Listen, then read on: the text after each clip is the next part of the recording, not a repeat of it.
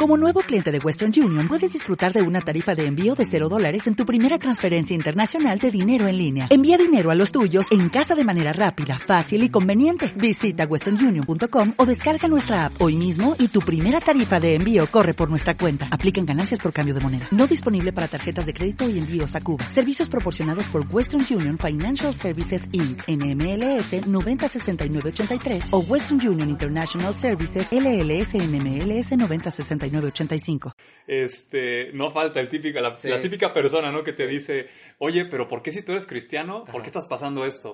¿O por qué te hirieron de esta manera? Hola amigos, ¿cómo están? Yo soy Guillermo Díaz. Hey, ¿qué onda amigos? Yo soy Daniel Villa. Y esto es Reset Podcast.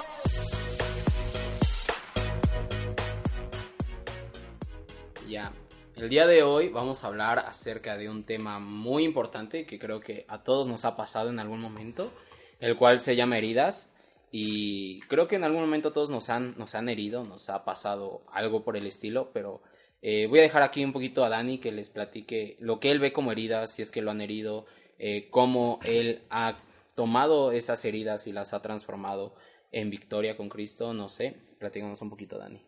Pues ese tema es bien importante porque fíjate que las heridas, yo me pongo a pensar y a lo largo de la vida, como tú dices, somos heridos de, muchísima, de muchísimas maneras, no más allá de heridas físicas, yo creo que las heridas que más tardan en sanar son las heridas del alma.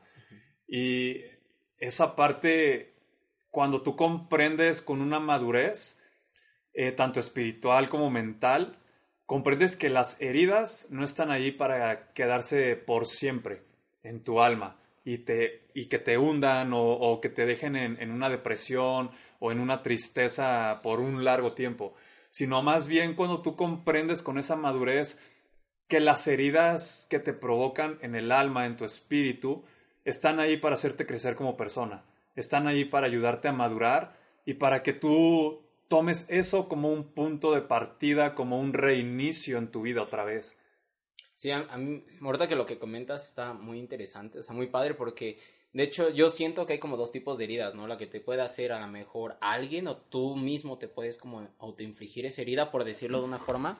Y también está la otra herida que puede ser una herida que Dios permite en tu vida para ayudarte a crecer, ¿no? Como en el caso de, de José, en el caso de Job, ¿no? Que eh, yo siento que hay mucha gente que dice, ay, pero siempre la, bueno, a mí me ha pasado la respuesta es como de si es un Dios bueno, ¿por qué, ¿por qué no permite que te hiera o por qué permite esas cosas? Pero yo lo veo de una forma en el aspecto en el que Dios, por lo mismo que dice Hebreos 12.4, que dice, es el Dios a quien ama, al hijo que ama lo disciplina, ¿no? Entonces yo siento que son como esas heridas que él permite o incluso él en ocasiones las llega, no como tal a provocar, pero las llega a ocasionar para fortalecer nuestro carácter y para irnos llevando pues a pues mayor responsabilidad, a unos puestos mejores y no en el aspecto pues como lo ve el mundo, ¿no? Como de ya soy gerente, ya soy esto, sino como puestos me refiero a madurez espiritual.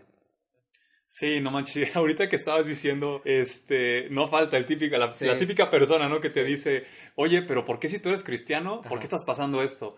¿O por qué te hirieron de esta manera? Y es ahí, a veces cuando estamos, está reciente la herida y llegan y te hacen ese tipo de comentarios, te pueden mover, ¿no? Te pueden como hacer tambalear y pensar, oye, sí es cierto, o sea, ¿por qué Dios me está dejando, permitiendo pasar esto? ¿O por qué me está pasando esto a mí? ¿O por qué me hirieron de esta manera? Y algo que yo he aprendido es que no debes de preguntar por qué. No debes de preguntar, Señor, ¿por qué me está pasando esto? ¿Por qué estoy en esta situación? ¿Por qué estoy eh, bajo esta presión o bajo esto, lo, que estés pasando, ¿no? Sino más bien me ha llevado a cambiar las palabras y decirle a, a Dios en ese momento, Señor, ¿para qué está sucediendo esto en mi vida? Porque es muy diferente el por qué. El por qué es como buscar a fuerza una explicación de, pero ¿por qué? ¿Por qué? ¿Por qué? Ajá, como que tú no eres como el causante, ¿no? ajá. Y el para qué te lleva a, a fluir en, en, decirle, ¿sabes qué, Señor? Yo no entiendo por qué, pero yo, sé, sí, yo sí sé que es para algo mejor que tú estás preparando para mi vida. ¿no? O sea, el para qué. Entonces, eso me ha llevado a cambiar el enfoque cuando he recibido heridas, ¿no? Sí, yo siento que cuando dices el por qué es porque estás buscando culpables o incluso tú mismo como de Dios, ¿por qué permites esto? ¿no? si tú eres bueno, si tú eres misericordioso, ¿cómo puedes permitir esto en tus hijos? Pero ya cuando dices para qué es que dejas de ver hacia ti y empiezas a ver hacia arriba, ¿no? Exacto, sí. Sí, de hecho, este, hay una frase que encontré de Javier Velasco que dice, ¿qué más da la herida si se pudre me, eh, me, conformo con que me deje de doler, ¿no? Entonces hay veces que nosotros mismos empezamos a decir así de, pues ya con que no pasa nada así esta herida, pero ya con que me deje de doler me doy por bien servido, ¿no? Y ya cuando te das cuenta es que no, o sea, a lo mejor esa herida durante un tiempo te deja de doler, pero cuando llega a, dirían acá, como decimos en México, ¿no? Echarle limón a la herida. Se te infecta más. sí, se te vuelve a avivar. Entonces, la intención con Cristo es que, pues, esa herida quede completamente expuesta, quede sanada, y que aún así, aunque llegues a ponerle limoncito a la herida, o algo que la llega a volver a encender, pues no, no, no vuelva a pasar, ¿no? Y eso me lleva a otra frase que de hecho encontré de José Novaski, que dice, algunas palabras abren heridas, pero otras abren caminos, ¿no? Y, y, yo luego me pongo a pensar, ¿no? O sea, yo, por ejemplo, yo hablo mucho con Dani, siempre cuando tenemos algún problema entre nosotros platicamos, y es como de, oye, amigo, dame un consejo, ¿no? Dame un consejo. De, de hecho, por esos, esas pláticas nacieron, surgió, surgió hacer estos podcasts. Podcast. Y, y la intención de eso es que hay personas que luego pides consejo y en lugar de que te ayuden y talenten y te identifiquen, bueno, te edifiquen más bien, eh, te hunden más, ¿no? O sea, como dicen, en lugar de que sus palabras salen esa herida, te o sea, te la vuelven a abrir más. Y hay otras, como dicen, abren caminos, ¿no? Son consejos sabios, son consejos que te llevan a algo mucho mejor. Sí, totalmente. Y ahorita me acordaba como un ejemplo muy práctico. Es, por ejemplo, no sé, tú te cortas tu dedo, te raspas en tu rodilla o algo, y te pones un short o un pantalón que está roto, te sientas y se ve la herida. Y no falta el típico que llega y te dice, ay, ¿te duele? Y te la presionan. Entonces, es exactamente lo mismo cuando tú llegas con alguien a pedir consejo y estás herido y en lugar de él decirte, mira, te voy a pasar esto para que sane, para que estés mejor, te presiona y te dice, tal vez te pueda hacer sentir culpable y que no es que es tu culpa, tú te lo mereces, seguramente estás haciendo esto, es que tú tomaste esta mala decisión. Y en lugar de ayudarte o ser piedra de edificación, te hunde más. Sí. Y como, como decías hace rato, ¿no? Le echas limón a la herida y te empieza a doler más y terminas peor.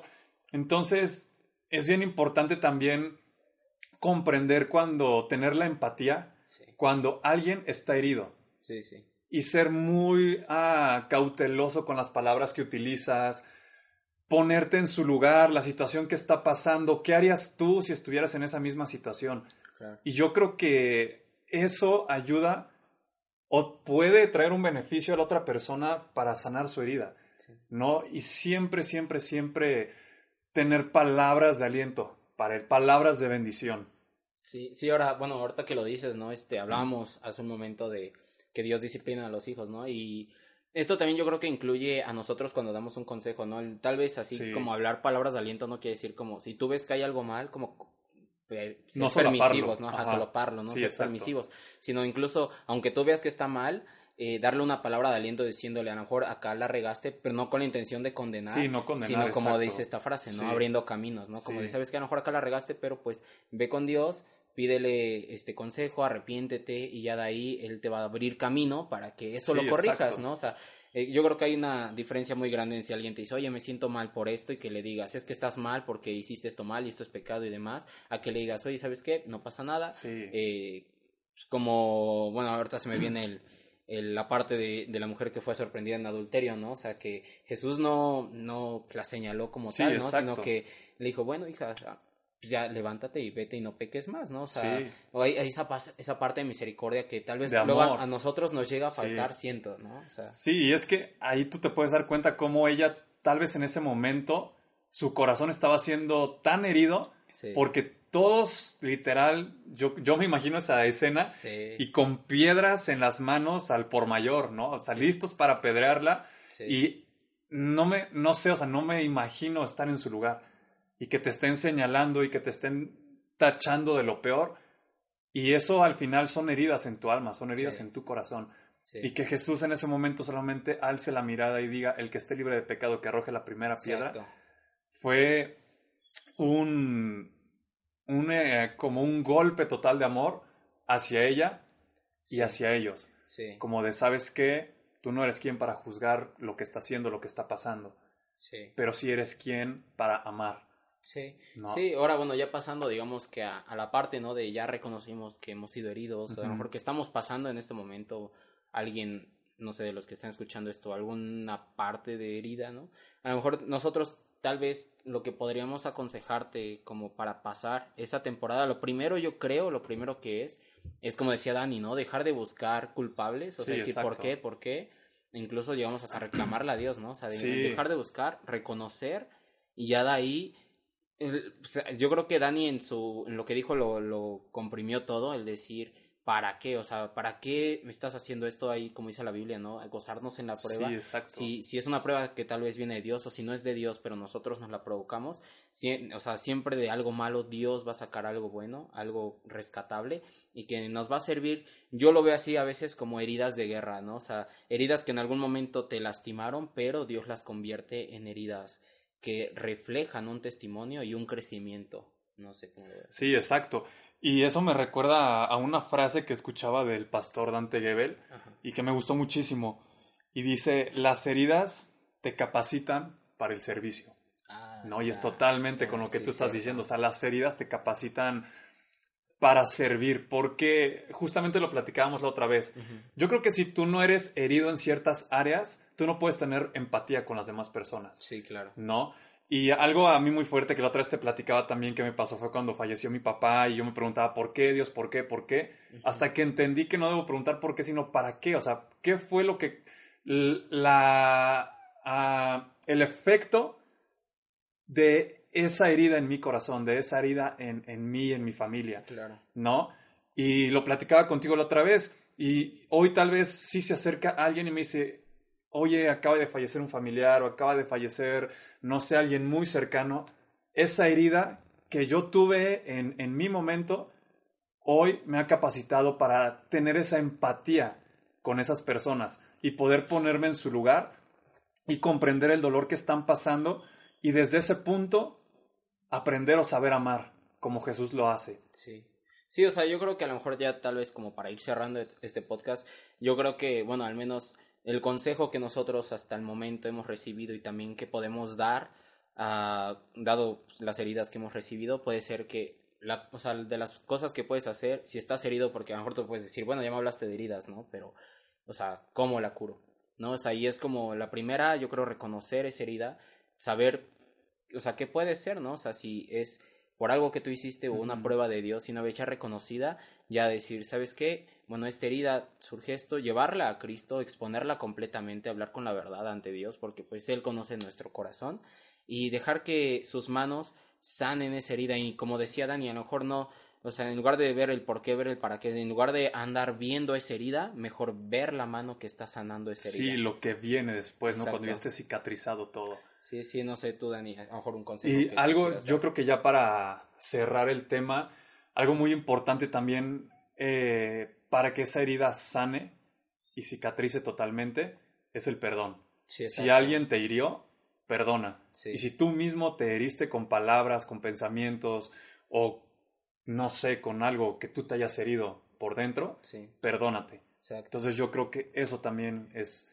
un ingrediente fundamental Sí. para sanar. Además hay algo así, bueno, sabemos, ¿no? Que hay personas que han sufrido abusos o algo muy fuerte y que el perdón es, es muy difícil en ocasiones, ¿no? O sea, son situaciones muy fuertes, pero el perdón no conlleva volver a simpatizar con la otra persona, sino el perdón es básicamente soltar. O Te sea, libera. Exacto, decía Sí. un pastor, me parece que eh, luego hay personas que no quieren perdonar y, y creen que a lo mejor el perdón es como tipo, este, el andar odiando a alguien más, o sea, no perdonar es como tomarte un veneno y de- esperar que a la otra persona le haga efecto. Sí, ¿no? exacto, O sea, totalmente. o sea, en realidad te está haciendo pues, daño a ti Sí, y la intención de esto es eh, pues soltar, ¿no? O sea, que tú lleves menos cargas y todas esas cargas dárselas a Cristo, ¿no? sí, por lo regular las personas siempre dicen perdono, pero no olvido. Exacto. Y eso no. Si perdonas es para liberar Sí. y tú ser liberado también. Sí.